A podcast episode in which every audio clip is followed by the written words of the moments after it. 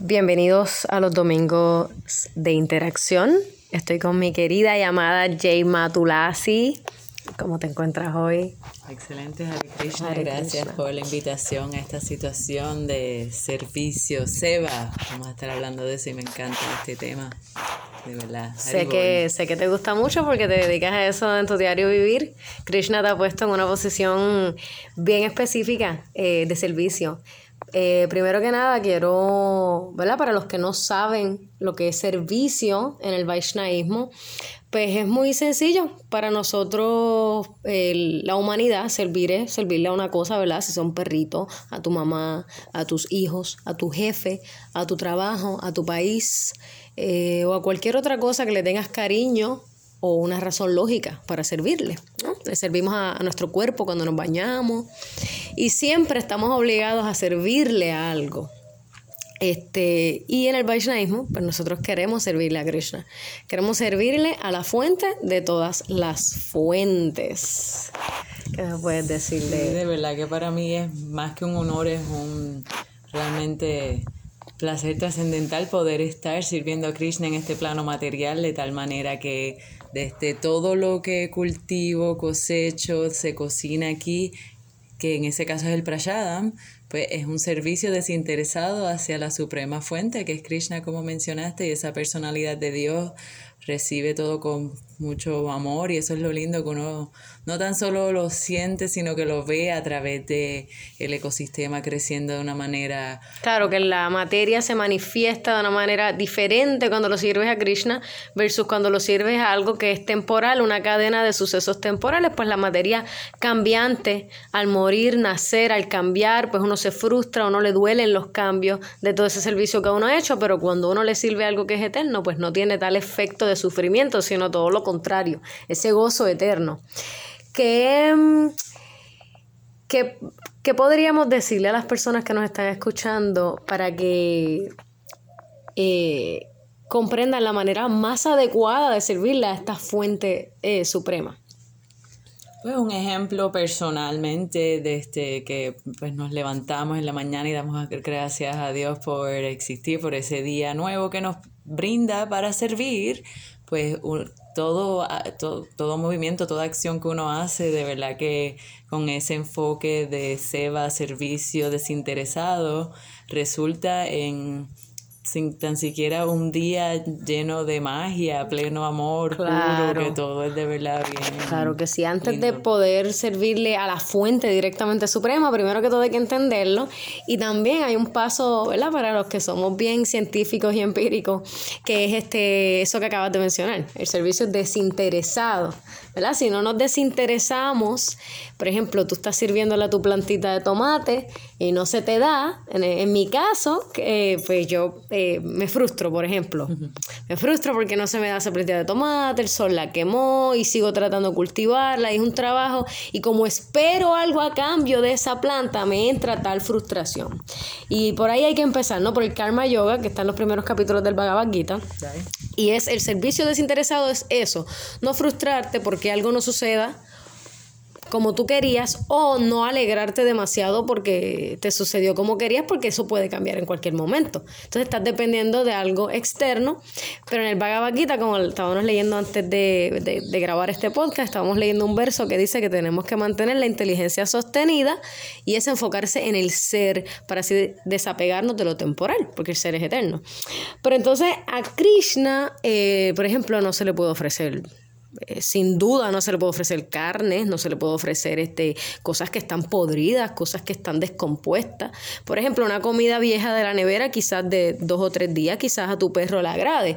Pues es un servicio a tu perro, pero eso, eh, si se lo vas a servir a Krishna, ¿no? Pues tiene que ser lo más, lo más purificado que se pueda. Lo mejor que uno puede ofrecerte, sí, en ese momento, así sea tan siquiera una hoja, una fruta, agua, como dice también uno de mis versos favoritos, pues Krishna lo va a aceptar con amor y eso es lo bello, que no es la cantidad de lo que estás ofreciendo, es la calidad con la energía en que lo haces todo, especialmente, por ejemplo, cuando yo estoy trabajando en la finca, constantemente cantando el Mahamantra, eh, de verdad que me siento, o sea, de una manera tan bella, definitivamente no se siente como trabajo, al contrario, es como una vida plena, pura, de servicio, que de verdad es una práctica muy linda, como dijiste, empezar por karma yoga, e ir practicándolo hasta llevarlo al paso de que Bhakti Yoga. Sí, Bhakti Yoga, que se practica de muchas maneras, así sea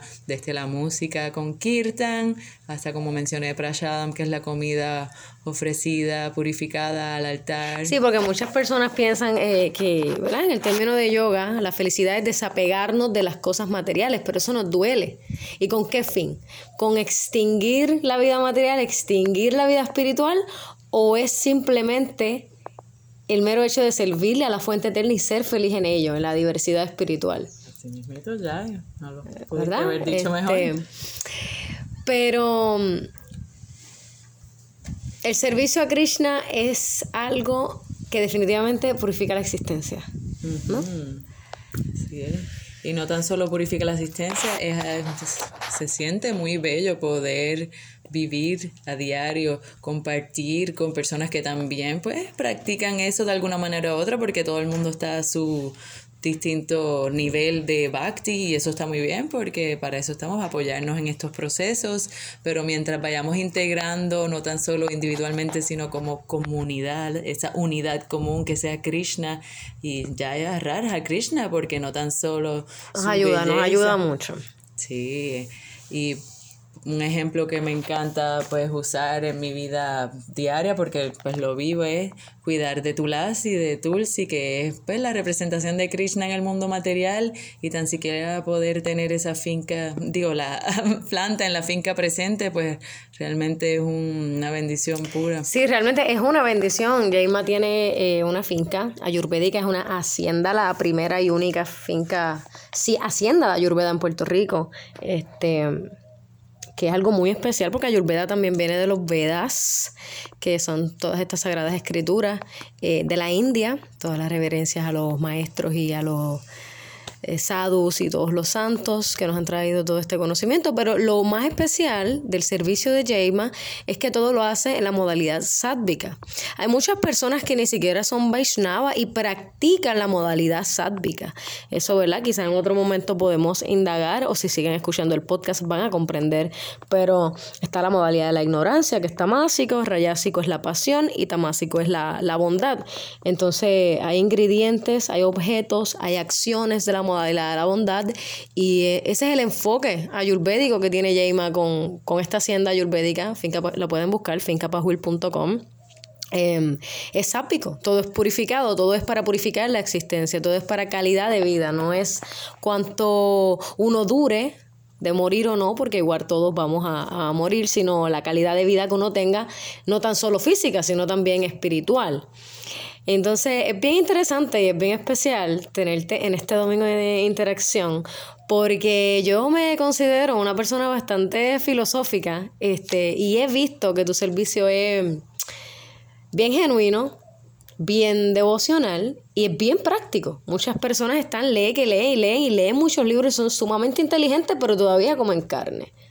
O todavía hacemos cosas que sabemos que están mal sin embargo, tú has tenido esa fortaleza y por eso yo entiendo que la finca se ha sostenido por, por la conciencia de Krishna que ha llevado en ella. Claro, no somos santas o santos, no estamos totalmente autorizadas, pero de alguna manera Krishna nos está dando la autorización de pasar este conocimiento hacia adelante.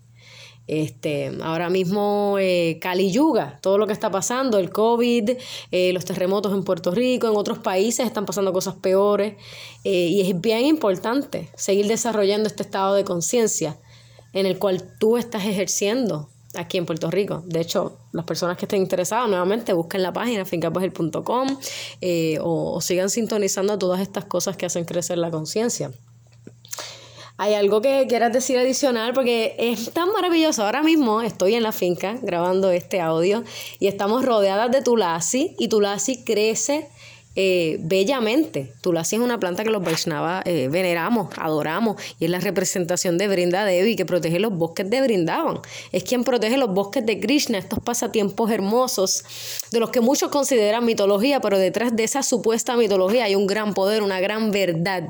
Entonces tú la estás viviendo en carne propia en un cuerpo que es imperfecto, pero aún así sigues en pleno desarrollo de conciencia y de servicio. ¿Cómo te sientes de tener esta oportunidad, además de maravillosamente. ¿Crees que hay algún reto?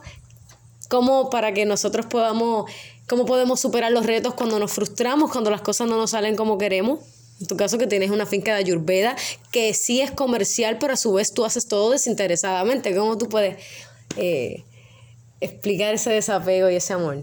Bueno, pues realmente hay mucho que puedo decir, pero como siempre, pade pade, que significa paso a paso, es la clave de toda esta práctica, como me dijo pues un gurú y amigo, Gauravani, que Krishna lo que quiere que hagamos es que todo salga de nuestro corazón, que de verdad sea algo que estamos haciendo porque queremos que no sea ningún tipo de obligación el servirle, sino que todo sea, como dijiste, un gozo, pero a la misma vez que sabes que estás haciéndolo sin ningún interés a cambio, o sea, que todo lo, lo que uno está practicando a diario sea simplemente para purificar el alma, como, como mucho, ese es el fin en términos... Purificar la existencia ah. para poder llegar a, a, la verdadera identidad que es el alma, sí, que está en total conexión. Evolucionar, evolucionar energéticamente para el presente, para, como dijiste, que el cuerpo material pueda ir procesando todo lo que sucede en este mundo, porque es mucho y a la misma vez no tan solo tenemos ese balance, de,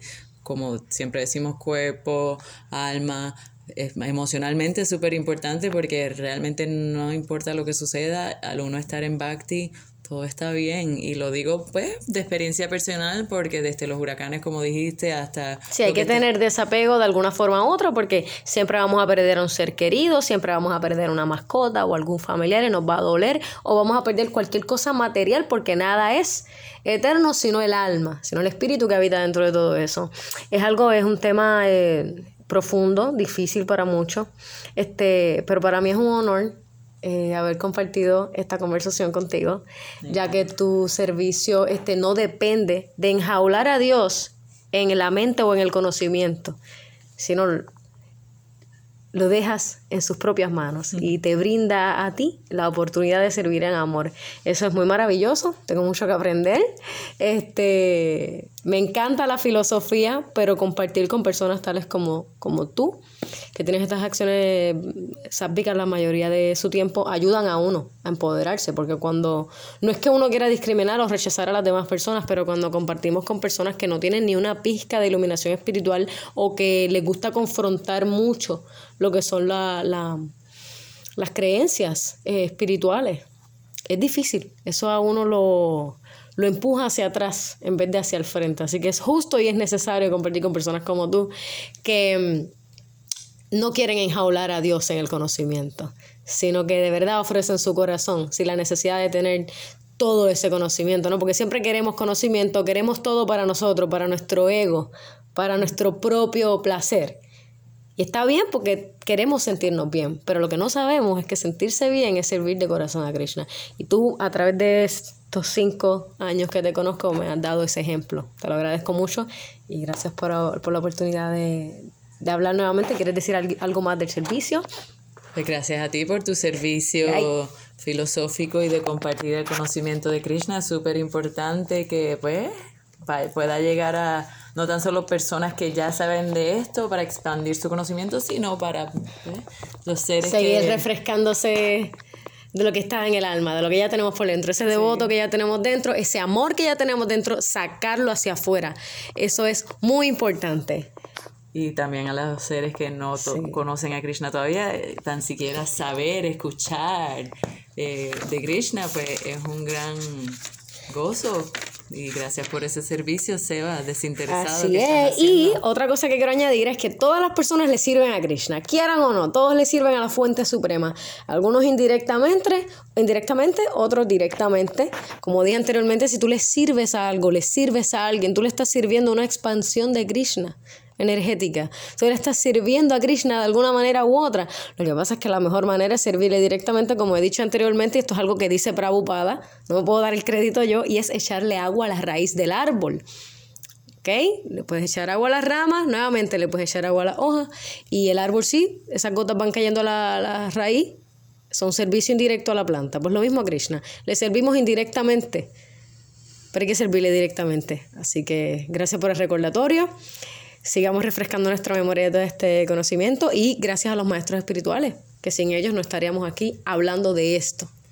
oh, mañana, ti miranda ya yana, yana. Shalakaya Shakshurun Militam Tasmai Shri Gurave Namaha. Yo nací en la más oscura ignorancia. Nuestros maestros espirituales nos abrieron los ojos con la antorcha del conocimiento. A ellos les ofrecemos nuestras más respetuosas, humildes y sinceras reverencias.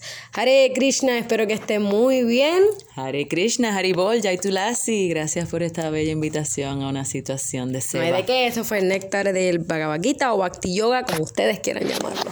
Espero que estén bien, cada día mejor y seguimos en los siguientes temporadas y episodios del podcast.